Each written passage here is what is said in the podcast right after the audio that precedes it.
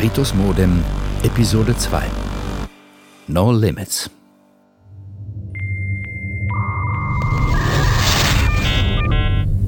Dass ich unser allseits geliebter und geschätzter Kollege Und was wäre, wenn die NASA bei der Mondlandung einen witzigen Pottenfehler gemacht hätte? das Leben genommen hat. Hast du nicht gut geschlafen? Und dir ist nicht ungesund aufgefallen, dass du mit ihm geredet hast? Pias vertraute Stimme riss Sarah aus ihrer Trance. Ratlos standen sie auf dem Schulhof, nachdem ihnen der Direktor eröffnet hatte, welch tragisches Ende ihr Mathelehrer Herr Kleinschmidt gefunden hatte. Sarah, Was? ich, ich meine, er hat sich nicht irgendwie anders verhalten als sonst? Nein. Er, er war so wie immer, eigentlich. Nett. Bisschen trottelig vielleicht. Krass. Und dann geht er nach Hause und In diesem Moment näherte sich Tobi, umgeben von einer Gruppe von Mitschülern. Wie denkst du, hat er das gemacht? Ich habe gehört, er ist aus dem Fenster gesprungen. Echt? Wie hoch? Hm, fünfter Stock. Aber er ist wohl nicht komplett unten angekommen. Er muss irgendwie unterwegs hängen geblieben sein. Jedenfalls haben sie ewig nach seinem Kopf gesucht. Bis sie ihn auf dem Balkon von einer Nachbarin gefunden haben. Ew, Alter. Aber wisst ihr auch, warum er sich umgebracht hat? In Situationen wie diesen war Saskia Jacobi ganz in ihrem Element. Für die ebenso populäre wie gefürchtete Leiterin der Tanz AG war der Schulhof nur ein weiterer Schauplatz einer niemals endenden Daily Soap. Mit ihr als Regisseurin. Ich habe gehört, er hatte was mit einer Schülerin. Sie hat ihn erpresst, um bessere Noten zu kriegen. Und als er nicht mehr wollte, hat sie ihm gedroht, alles öffentlich zu machen. Also hat er nur noch einen Ausweg gesehen. Alter. Obwohl sie nur ein paar Meter voneinander entfernt waren, bemerkte Tobi Sarah erst so spät, dass die Zeit für 20 traurige Liebeslieder gereicht hätte. Hey, Glühbirne. Was? Fang. Lässig griff Tobi in die Tasche seiner Trainingsjacke und warf Sarah in Zeitlupe eine Schachtel Lucky Strike Mild zu. Danke. Dir nichts drauf ein, Qualle. Lachend zog die Gruppe weiter. Pia schaute ihnen kopfschüttelnd nach. echt coole Leute, mit denen dein Dealer so rumhängt. Hastig zog Sarah Pia ein Stück von der Menge weg und wartete ab, bis diese aus ihrem Sichtfeld verschwunden war. Was ist denn los? Du darfst niemandem erzählen, dass ich gestern bei Kleinschmied war. Schwör's. Okay, klar, aber du, du weißt, dass das nicht deine Schuld ist, dass er sich umgebracht hat, oder? Naja, Sarah, versprichst du mir, dass du mich nicht für verrückt hältst? dafür ist es wohl ein paar Jahre zu spät. Vielleicht ist es ja auch nur ein komischer Zufall, aber als ich gestern Nacht am Computer von meinem Vater gearbeitet habe, hat mich mitten in der Nacht jemand über das Internet kontaktiert und dann. Ihr habt Internet? Mann, Momo. Wo kommst du denn her? Ja, ich stehe schon eine Weile hier. Ich glaube, ihr habt mich nicht bemerkt. Ich glaube, wir gehen mal lieber irgendwo hin, wo wir ungestört sind. Der örtliche Medimogul war vor allem wegen seiner CD-Abteilung beliebt. Hier trafen sich Sarah und Pia regelmäßig, um neue CDs zu hören, für die sie ohnehin kein Geld hatten. Für die Länge eines Songs konnten sie davon träumen, welche Gefühle die große, weite Welt noch für sie bereithielt und über Dinge sprechen, die unter den lauten Technoklängen begraben wurden. So, Captain, jetzt noch mal in aller Ruhe und von vorn. Also gut. Während die drei Jugendlichen durch die Regalreihen streiften, berichtete Sarah ihren Freunden von ihrer nächtlichen Begegnung und dem geheimnisvollen Chatpartner namens DL. Naja, und kurz bevor ich die Verbindung unterbrochen habe, hat er noch eine letzte Sache gesagt. Ich solle mir keine Sorgen machen, Mathe fällt heute aus. Krass. Captain, du hast genau das Richtige gemacht. Das war garantiert irgendein Perverser, den man abgeht, wenn man Angst vor ihm hat. So einer wird sich alles Mögliche aus den Fingern saugen, nur um dich einzuschüchtern. Ja, aber wenn er sich das alles nur ausgedacht hat, woher wusste er dann von dem Ausfall? Und das mit der Arbeit. Welche Arbeit? Egal, das ist doch wie mit dem Horoskop. Äh, Wenn du nur genug Blödsinn laberst, dann wird am Ende schon irgendwas davon eintreten. Uah, scheiße, was ist das? Hey, ihr da! Mit feinen Schweißperlen auf der Stirn kam ein Angestellter neben Sarah, Pia und Momo zum Stehen. Er roch nach Pornografie. So, Taschen aufmachen. Wir haben nichts gemacht. Das werden wir ja sehen. Nervös beobachtete Sarah, wie der Angestellte Pias und Momos Taschen durchsuchte, bevor er sich ihr selbst zuwandte. Vielleicht ist ja einfach nur das Gerät kaputt. Aha. Und was ist das? Verdattert starrte Sarah auf die CD, die der Angestellte triumphierend vor ihr in die Luft hielt. Auf dem Cover prangte eine hypnotisch wirbelnde Computergrafik. Science-Fiction-artige Digitallettern verkündeten den Namen des Acts. Dandelion. Hattest du auch vor, dafür zu bezahlen? Ich habe keine Ahnung, wie die da reingekommen ist. Echt? Also gut, ich mache den Vorschlag. Du gehst jetzt damit zur Kasse und wir vergessen, was passiert ist. Was? So ein Technoschrott würde ich mir doch nicht mal geschenkt anhören. Ach so? Und was willst du jetzt damit sagen? Dass die, wenn überhaupt, irgendjemand anders da reingepackt haben muss. Was? Ist es jetzt etwa meine Aufgabe, ihren Job zu machen? Irritiert wanderte der Blick des Angestellten von einem der Jugendlichen zum anderen. Na gut. Diesmal drücke ich noch ein Auge zu. Aber das nächste Mal muss ich deine Eltern anrufen. Okay, okay, entspann dich. Wir sind ja schon weg. Alles klar? Oh Mann. Stellt euch mal vor, hätte tatsächlich unsere Eltern angerufen. Okay, ganz ruhig. Äh, hast du deinen Spray dabei? In der Tasche. Hier. Oh Mann. Danke. Gott sei Dank ist auf deine Superkraft wenigstens Verlass. Welche Superkraft? Leute so lange belabern, bis du von ihnen kriegst, was du willst. Sehr witzig.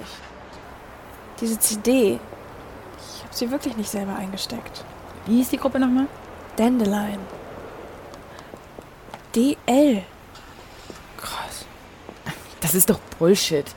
Wenn du meinen Rat willst, lass dich nicht von irgendwelchen Internetspinnern verrückt machen und halt dich ab sofort weiträumig von der Scheiße fern.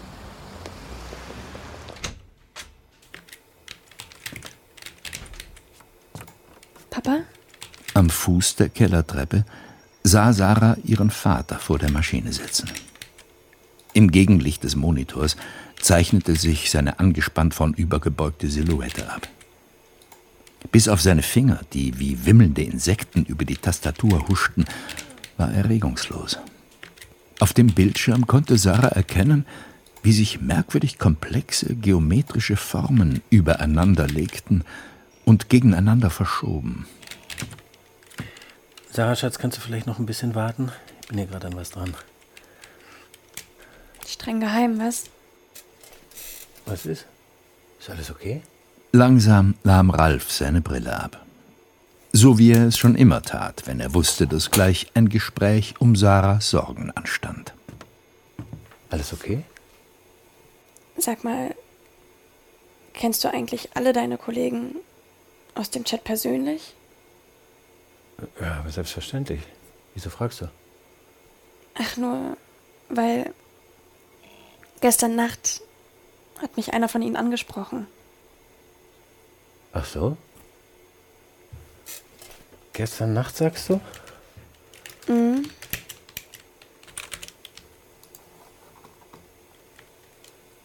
Hm. Merkwürdig. Was denn? Das Verlaufsprotokoll zeigt für gestern Nacht keinerlei Aktivitäten an. Wie hieß denn der Kollege? DL. Mhm.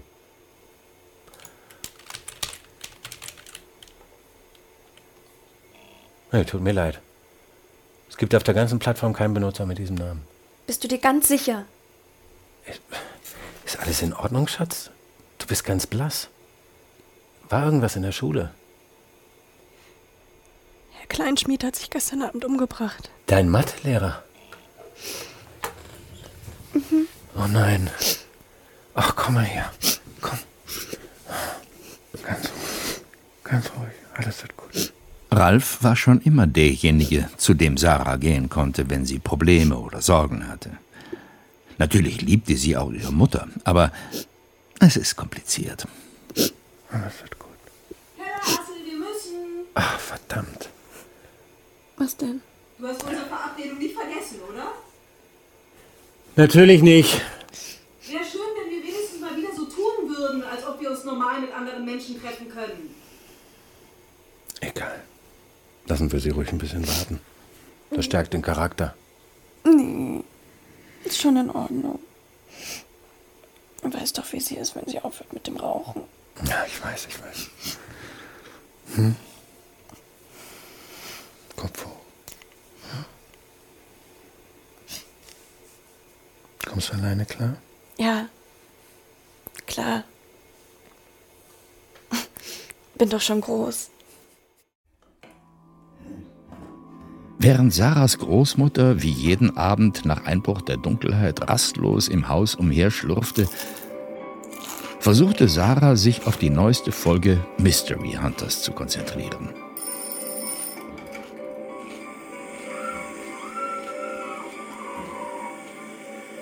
Vergebens. Sarah merkte, wie ihr langsam die Müdigkeit in die Knochen kroch. Während ihre Augen langsam zufielen, riss sie plötzlich ein merkwürdiges Geräusch aus dem Halbschlaf. Zuerst konnte Sarah den Klang nicht zuordnen. Sie hörte genauer hin und ihre Nackenhaare stellten sich auf. Es war das Einwählgeräusch des Modems aus Richtung der Kellertür. Jede Faser ihres Körpers befahl ihr, geh nicht dorthin, geh nicht dorthin.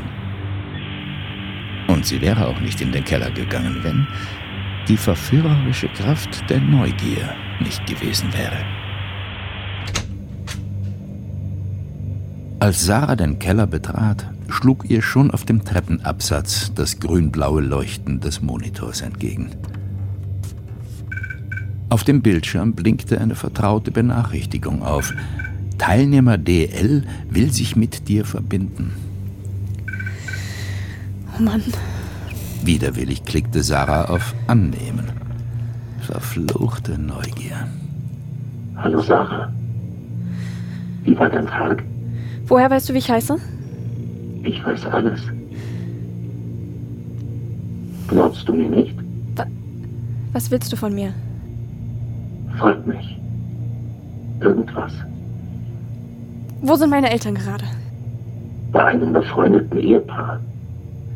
Dein Vater versucht gerade zum dritten Mal den gleichen Witz zu erzählen, während deine Mutter vor Scham am liebsten im Boden versinken würde.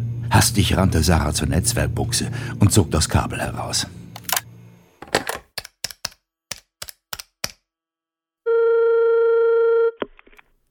Hallo?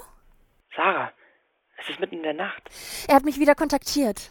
Die Stimme aus dem Computer? Ja. Was hat er gesagt?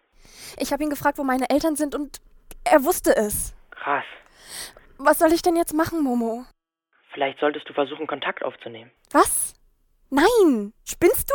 Ich glaube, es könnte ein ähm, Außerirdischer sein. Momo. Warte, hör mir doch mal zu. Ich musste heute den ganzen Tag darüber nachdenken. Ich habe letztens einen Film gesehen.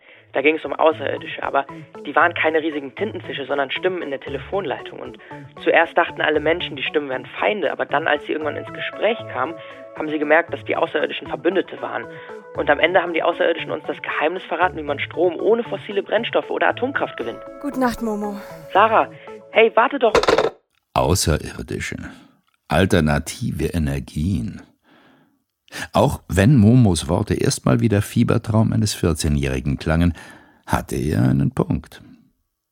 Was hatte Sarah schon zu verlieren? Eine Stimme ist nur eine Stimme. Und das Kabel zur Netzwerkbuchse konnte sie im schlimmsten Fall einfach herausziehen. Oder? Hallo Sarah. Wie kann ich dir helfen? Äh, bist du ein Außerirdischer? Nein. Was bist du dann? Ein Freund. Freunden kann man vertrauen. Und du traust mir nicht? Warum sollte ich? Weil ich ein Freund bin. Frag nicht mehr. Was macht Spaß? Wer ist meine Klassenlehrerin? Frau Senckenberg. Sie ist 64 Jahre alt und fängt an zu lispeln, wenn Schüler nicht den Gehorsam zeigen, der 1951 noch gute Sitte war. Das weiß jeder in unserer Schule. Frag nicht mehr. Was habe ich gerade an? Ich weiß es nicht. Sarah fiel ein kleiner Stein vom Herzen. Ich weiß alles. Nur über dich weiß ich lediglich Dinge, die andere über dich wissen. Hast du Herrn Kleinschmied umgebracht? Hast du das wirklich geglaubt? Du weißt, dass er Selbstmord begangen hat. Als ich aus dem Fenster gestürzt. Aus dem Fenster gestürzt? Ja. Und sein Kopf ist an einem Balkon hängen geblieben. Ich glaube, da hat dir jemand einen Bären aufgebunden. Was? Er hat im Erdgeschoss gewohnt. Und es waren Schlaftabletten. Woher? Wusstest du auch, dass du die letzte lebende Person bist, mit der er gesprochen hat? Wenn ich gewusst hätte, was er vorhat, hätte ich dann irgendwas tun können, um ihn aufzuhalten? Denk nach. Was hat er als letztes gesagt? Dass das Leben nicht immer fair ist. Und? Er hat Tabletten genommen. Hast du gesehen, wie sie hießen? Nein. Das Medikament, das er genommen hat, heißt Oxycodon. Es ist ein starkes Schmerzmittel, das vor allem Krebspatienten verschrieben wird. Krebs. Du bist eine beachtliche junge Frau. Aber nichts, was du hättest sagen können, hätte etwas gegen Leukämie im Endstadium ausgerichtet. Eine beachtliche junge Frau. Hm. Es war das erste Mal, dass jemand, der nicht ihr Vater war, Sarah gegenüber solche Worte benutzte. Ich bin also nicht schuld, dass er sich umgebracht hat? Natürlich nicht. Danke. Keine Ursache. Ich bin nur hier, um dir zu helfen, indem ich mein Wissen mit dir teile. Weißt du, womit du mir wirklich helfen könntest? Ich weiß alles schon vergessen. Aber nur unter einer Bedingung. Und zwar? Ich würde mir nichts sehnlicher wünschen, als dass du für einen kleinen Moment deine Hand auf den Monitor legst. Bitte was? Ich weiß, ich weiß. Aber ich will dir etwas zeigen. Das soll schon passieren. Sarah war schon als Kind ein besonders mutiges Exemplar. Wenn ihre Altersgenossen sich davor fürchteten, zehn Schritte in den Abwasserkanal zu laufen, war es Sarah, die sogar 20 Schritte lief. Auch ihre Eltern profitierten davon. Ihr Vater musste lediglich sagen: Ich wette, du traust dich nicht, den Teller leer zu essen. Und der Teller war schneller leer, als man einen Netzwerkstecker ziehen konnte. Du machst aber jetzt nicht irgendwas Komisches, oder? Warum sollte ich? Ich bin ein Freund. Vorsichtig machte Sarah einen Schritt auf den Monitor zu. Das blaue Flimmern reflektierte auf den Kacheln des Kellerraums. Noch vorsichtiger streckte sie ihre Hand aus und legte sie auf die Mattscheibe. Eine sanfte Wärme durchströmte ihre Hand. Eine Wärme, wie sie sie von ihrer Mutter kannte, wenn sie an Geburtstagen von ihr in den Arm genommen wurde. Eine Wärme, die sie von Pia kannte, wenn sie als Kinder Zeltlager spielten. Eine Wärme, die sie sich vorstellte, wenn sie mit ihrem Handrücken Küssen übte. Als Sarah bemerkte, dass ihre Hand länger auf dem Monitor gelegen hatte, als sie sollte, zog sie sie hastig zurück. Also, was willst du wissen? Ich weiß alles. Am nächsten Tag versuchte Sarah möglichst unauffällig das Treiben im Medimogul zu beobachten. Während ihre Finger durch die CDs stöberten, konzentrierte sie sich auf den Ausgang, wo sich der Diebstahlalarm befand. Sie musste nicht lange warten, bis er bei einer Teenagerin losheulte. Von ihrer Position aus konnte Sarah sehr gut erkennen, wie sich von der anderen Seite des Ladens der Medi-Mogul-Angestellte in Richtung der Teenagerin begab, die wie angewurzelt, umgeben von zwei leuchtenden Lampen, ängstlich dastand. Taschen aufmachen. Na also. Ich weiß wirklich nicht, wie die in meiner Tasche gelandet ist. Ja, ja, das sagen sie alle. Mit Seelenruhe näherte sich Sarah dem Geschehen. Pass auf, ich mache dir einen Vorschlag. Du gehst mit der CD zur Kasse und bezahlst und wir vergessen, was passiert ist. Dandelion? Hast du schon wieder? Würde ich an deiner Stelle kein Geld für ausgeben. Hä? Wusstest du, dass Dandelion ein Act hier aus der Region ist? Echt? Mhm. Leider ein ziemlich erfolgloser. Was soll das Gequatsche? Sogar so erfolglos, dass sein Producer HP Digit hier in diesem Technikmarkt unter seinem bürgerlichen Namen Hans-Peter Domscheit als Aushilfe jobben muss. Ich bin mir sicher, wenn man ihn durchsuchen würde, würde man immer mehrere Exemplare der CD in seinen Taschen finden. Wahrscheinlich würde er alles versuchen, um sie unter die Leute zu bringen. Na los, verschwinde. Ernsthaft? Cool, danke. Erleichtert ging die Teenagerin durch die Sicherheitsschranke nach draußen. Sarah tat es ihr gleich, als der Angestellte ihr etwas hinterherrief. Hey, hey du, warte mal. Woher wusstest du das alles?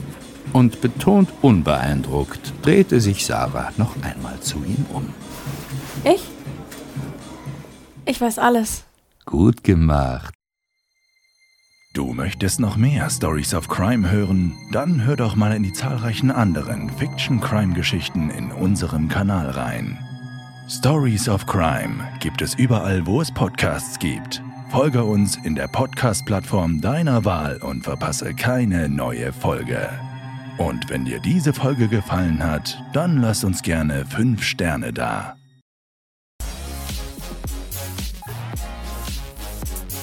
Ritus Modem. Ein Fire Original. Nach einer Idee von Memo Jeftic. Mit Muriel Wimmer, Tobias Naht, Luisa Céline Gaffron, Nick Schuck, Paul Lux und Martin Umbach in den Hauptrollen. Entwickelt und geschrieben von Till Kleinert, Jasmina Wesolowski und Memo Jeftic. Regie Viola Löffler und Till Kleinert. Sounddesign und Schnitt Christoph Lofi. Drehbuch Episode 2 Till Kleinert. In weiteren Rollen Godehard Giese, Gesa Goye, Hanna von Peinen, Marc Ortel und Martin Herrmann. Produziert von Memo Jeftic und Tristan Lehmann. Gesamtleitung FAIO, Benjamin Riesom, Luca Hirschfeld und Tristan Lehmann. Ritus Modem ist ein FAIO Original von Memo Film.